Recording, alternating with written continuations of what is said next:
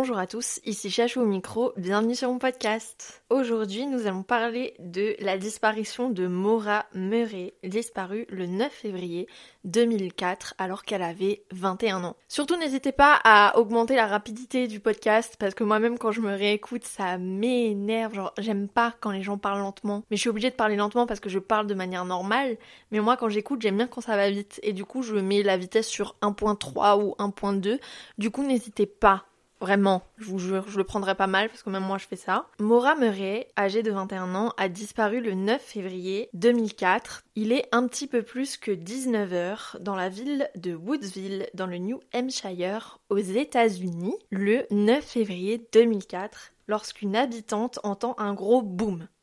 Elle regarde par sa fenêtre et elle voit qu'une voiture a eu un accident. Elle appelle le shérif à 19h27. Un autre témoin ce soir-là a dit avoir vu une personne marcher autour de la voiture accidentée. Un troisième témoin est lui venu en aide à la personne qui était accidentée. Il s'agissait de la jeune Maura Murray. Maura a dit à ce témoin qu'elle n'était pas blessée. Il voulait appeler la police, mais elle a refusé. Pour se justifier, elle a dit que elle avait déjà appelé le service de dépanneuse, mais c'était pas vrai. Elle avait appelé absolument personne. Le témoin du coup, il est rentré chez lui, mais par acquis de conscience, il a tout de même appelé la police à 19h43 et euh, la police au téléphone lui a dit qu'ils étaient déjà en route parce que, rappelez-vous, ils ont déjà été appelés à 19h27 par la voisine qui avait vu, euh, enfin qui a entendu euh, l'accident. La police arrive seulement 3 minutes après le deuxième appel, donc c'est-à-dire à 19h46. Et au moment de leur arrivée, eh bien Mora n'était plus là. La voiture accidentée était toute seule. Alors ils ont tout de suite fouillé la voiture. Il n'y avait pas le portable de Mora ni euh, les cartes bancaires, mais par contre ils ont trouvé des bouteilles d'alcool vides,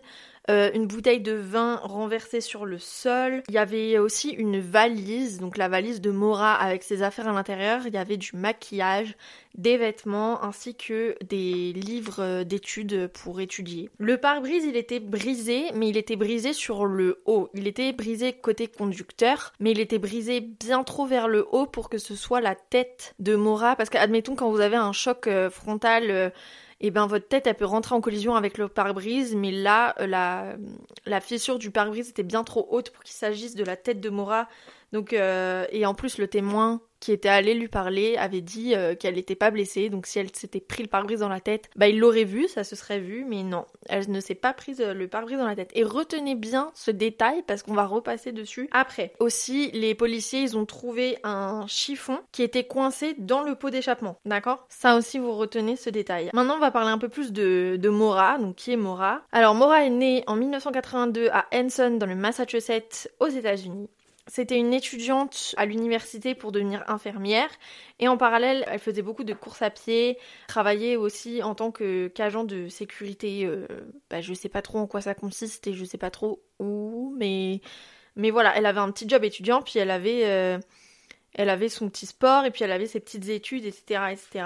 Donc on remonte dans le passé. Alors Maura, il faut savoir qu'avant d'être à l'université du Massachusetts pour faire ses études d'infirmière, elle avait déjà été dans une autre université avant pour devenir ingénieure et c'était une université militaire. Et là-bas, en fait, elle a eu un problème parce qu'elle a été arrêtée pour du vol de maquillage. Et en gros, elle allait se faire renvoyer de l'université, mais elle a esquivé le renvoi en elle, euh, elle a décidé de partir avant de se faire renvoyer parce qu'en fait si elle se faisait renvoyer de l'université ça allait être compliqué après pour elle retrouver une autre université qui voudrait bien la prendre etc du coup il a été convenu qu'elle parte de son plein gré avant de se faire renvoyer. Et c'est comme ça qu'elle a réussi à se faire accepter euh, à l'université du Massachusetts pour devenir euh, pour faire des études d'infirmière. Mais à l'université du Massachusetts en novembre 2003 elle a aussi été arrêtée parce que elle avait volé euh, des cartes bancaires avec lesquelles elle se payait à manger dans des restaurants. Mais vraiment en fait elle achetait de la nourriture à outrance et en fait, euh, plus tard, les enquêteurs ont découvert que Mora souffrait de boulimie. c'est sûrement la raison pour laquelle elle faisait beaucoup de sport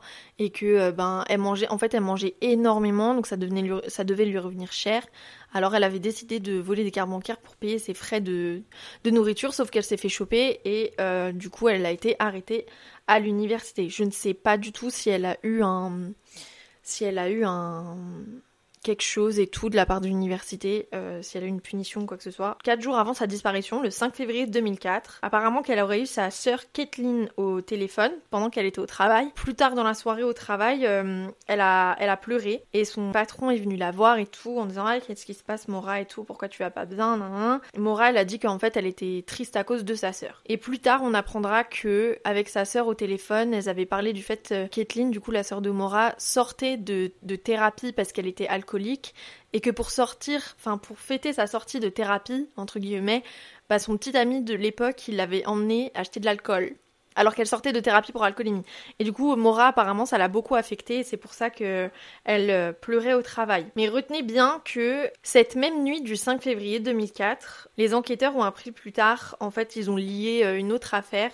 Euh, ils ont appris qu'un étudiant qui s'appelait Patrick, un étudiant de, l'université, s'était fait faucher par une voiture et que en fait euh, la voiture qu'il avait fauchée avait fait un délit de fuite et l'étudiant Patrick il est resté vraiment dans un sale état, il est resté très longtemps dans le coma, il a été lourdement handicapé euh, après cet accident, etc., etc. Et en fait, je vais tout de suite euh, passer à la théorie comme ça vous le vous le saurez tout de suite. En fait, il y a des personnes qui ont et les enquêteurs aussi qui ont fait le lien en disant que peut-être que c'était Mora qui avait conduit la voiture parce qu'en fait ça s'est passé à peu près au même moment que Mora elle avait peut-être euh, c'était peut-être elle la conductrice et c'était peut-être elle qui avait fauché Patrick et que peut-être qu'elle pensait qu'il était mort et que c'était peut-être pour ça qu'en fait elle pleurait au travail, qu'elle était pas bien parce qu'elle travaillait de nuit et du coup ben, ça s'est passé à peu près au même moment. Et aussi les enquêteurs ils pensent que c'est ce qui expliquerait la fissure sur le pare-brise de, de, la voiture de Mora quand au moment où ils ont retrouvé la voiture de Mora, vous vous souvenez il y a une fissure sur le haut du pare-brise et ben en fait ça pourrait être une fissure due au choc à l'impact de Patrick pas longtemps après, du coup, le, 7 février, donc deux jours après ce possible incident, il y a le père de Mora qui est venu la voir à l'université dans le but qu'ils aillent lui acheter une nouvelle voiture. Ok du coup, euh, je trouve que la théorie du fait qu'elle ait peut-être renversé Patrick, ça fait hyper sens. Donc, le père de Mora, qui s'appelle Fred, est venu la voir à l'université le 7 février 2004 pour qu'il lui achète une nouvelle voiture. Le soir même, Mora, elle est allée à une soirée sur le campus. Elle y est allée entre 22h30 et 2h du matin. Sur le chemin du retour avec la voiture, elle est rentrée dans une barrière de sécurité sur le côté de la route il y a la police qui a intervenu, mais la police lui ont pas fait de, de test d'alcoolémie. Et en fait, souvenez-vous que quand la police a fouillé la voiture de Mora le jour de sa disparition, le 9 février, ils ont retrouvé beaucoup de bouteilles d'alcool dedans. Donc en fait, ici, on se dit que Mora était peut-être alcoolique comme sa sœur et que elle conduisait de manière assez fréquente avec de l'alcool dans le sang et que c'est pour ça qu'elle avait euh, bah, des accidents assez fréquents parce que le 7 février en rentrant de soirée, elle a un accident dans une barre de sécurité. Le 9 février, juste quelques minutes avant sa disparition, elle a un accident aussi. On suppose que le 5 février, c'est elle qui a peut-être fauché euh, Patrick. Par contre, les policiers n'ont pas euh, fait de test d'alcoolémie sur elle du coup le soir du 7 février. Alors, on ne sait pas si elle conduisait de manière alcoolisée, mais par contre, c'est vraiment une possibilité. Donc le jour de sa disparition, le 9 février 2004, à 13h, elle envoie un mail à son petit ami pour lui dire que elle voulait euh, voulait pas lui parler, mais qu'elle l'appellerait plus tard, etc. Mais parce qu'elle n'était pas euh, très très en forme. Après ça, elle a regardé un trajet sur Google Maps pour aller du Berkshire à Burlington, dans l'état du Vermont. Elle a ensuite passé un appel pour avoir des informations sur la location d'un appartement dans le New Hampshire. Et en fait, ça, c'était un appartement où elle avait déjà passé plusieurs vacances avec ses parents et tout. Du coup, c'était un lieu de vacances euh, qu'elle connaissait assez bien. À 13h24, elle envoie un email à son patron pour dire qu'elle serait absente environ une semaine et elle a inventé une excuse. Elle a dit que elle avait un proche qui était décédé. En fait, c'était pas vrai. C'était pas vrai du tout. À 14h05, elle a fait un appel pour avoir des informations sur un hôtel dans le Vermont. À 14h18, elle a laissé un message vocal à son copain en disant qu'elle le rappellerait plus tard. Donc elle, euh, elle décale quand même le fait de rappeler son copain. Hein. Ensuite, on suppose que entre 14h18 et 14h30, elle a fait sa valise, donc avec ses affaires. Euh, donc elle a elle a emmené de quoi étudier, donc des livres, etc. Elle a emmené des cosmétiques, elle a emmené des habits, etc. On suppose qu'elle est partie à 14h30 de l'université, mais à 15h40, elle retire 280 dollars en liquide à un guichet automatique et on l'a vu sur la vidéosurveillance de la ville où il y a son université. Ça veut dire que À 14h30, elle a été aperçue en train de quitter son appartement universitaire avec sa valise et avec sa voiture. Et à 15h40, elle est toujours dans la même ville, donc une heure plus tard, elle est toujours dans la même ville. Et seulement à ce moment-là, elle retire de l'argent pour ensuite aller dans un magasin. Donc oui, elle a retiré les 280 dollars. Elle a été filmée, donc il y a la caméra de surveillance. Et elle est toute seule. Et il n'y a rien d'inquiétant sur la caméra de surveillance, je tiens à vous le dire. Elle est toute seule, il n'y a rien d'inquiétant, etc.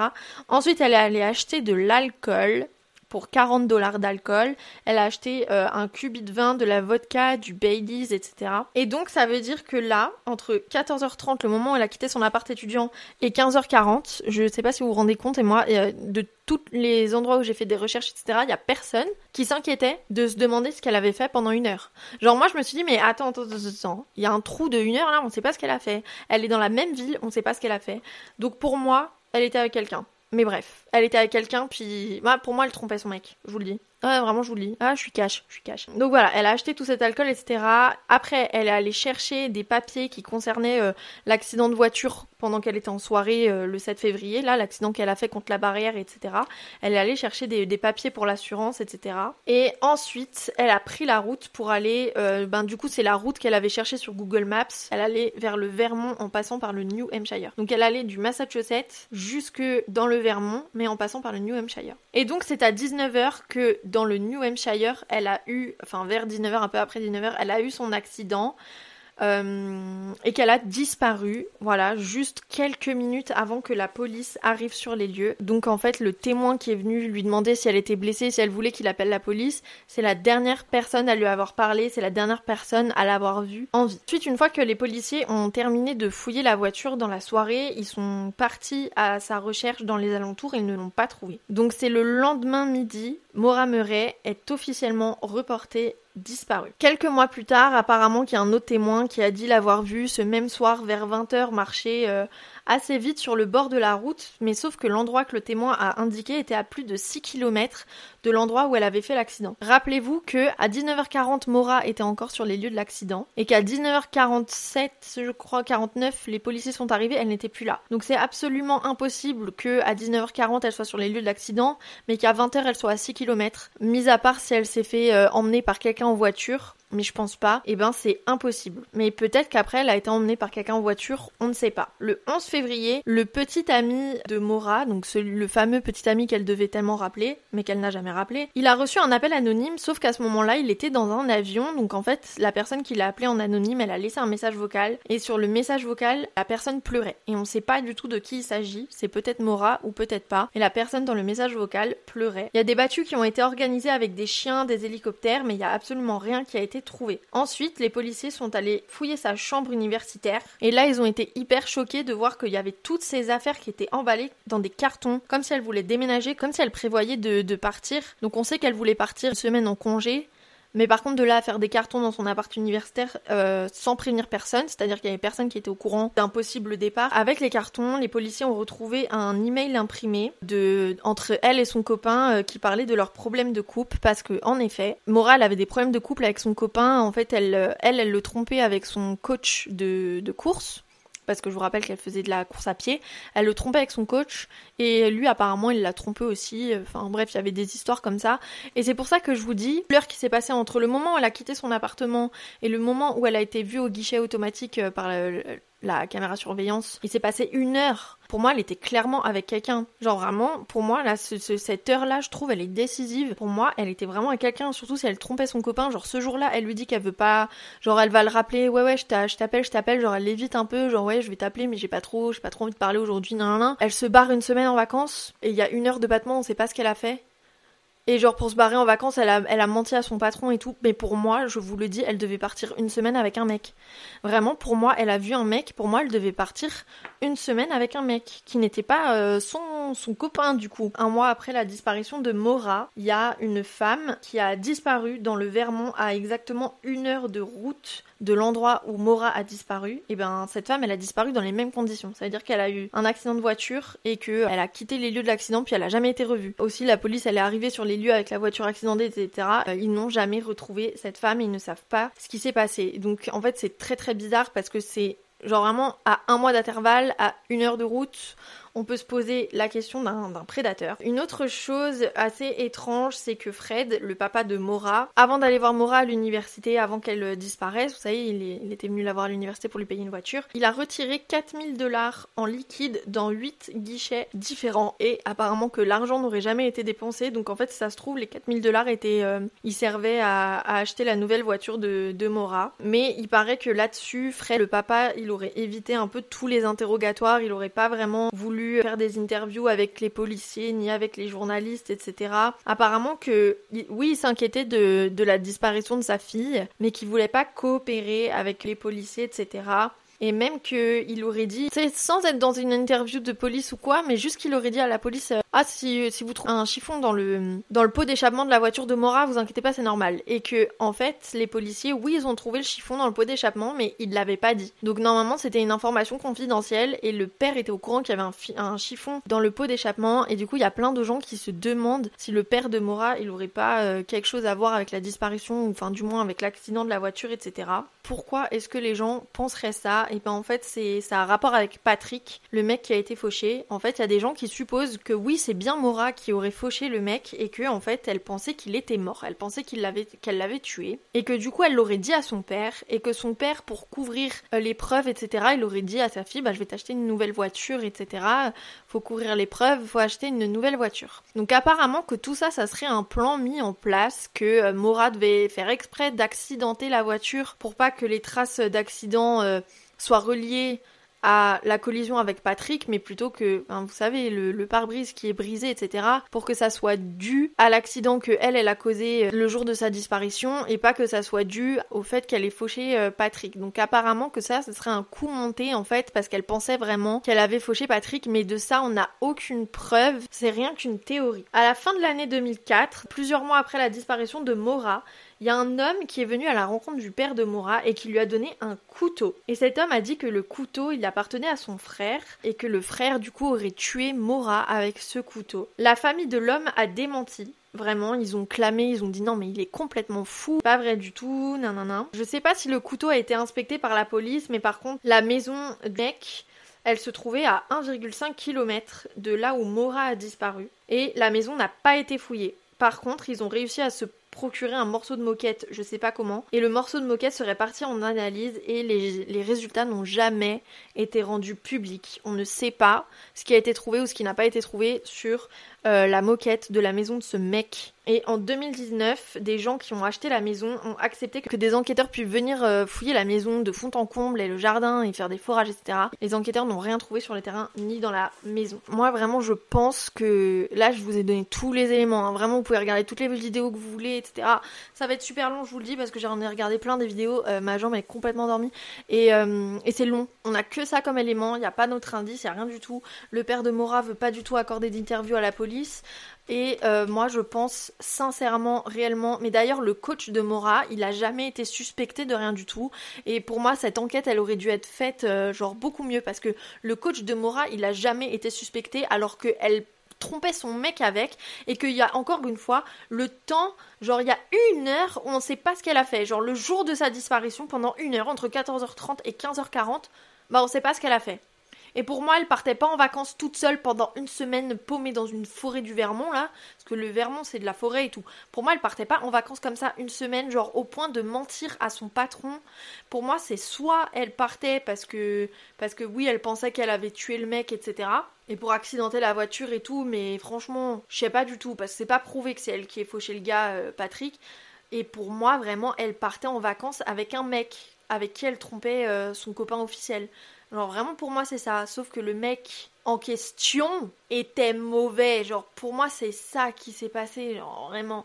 Mais ça restera un mystère euh, très très longtemps parce qu'il n'y a jamais rien qui a été trouvé. Ses cartes bancaires et son téléphone, je rappelle, n'étaient plus dans la voiture, ça n'a jamais été retrouvé.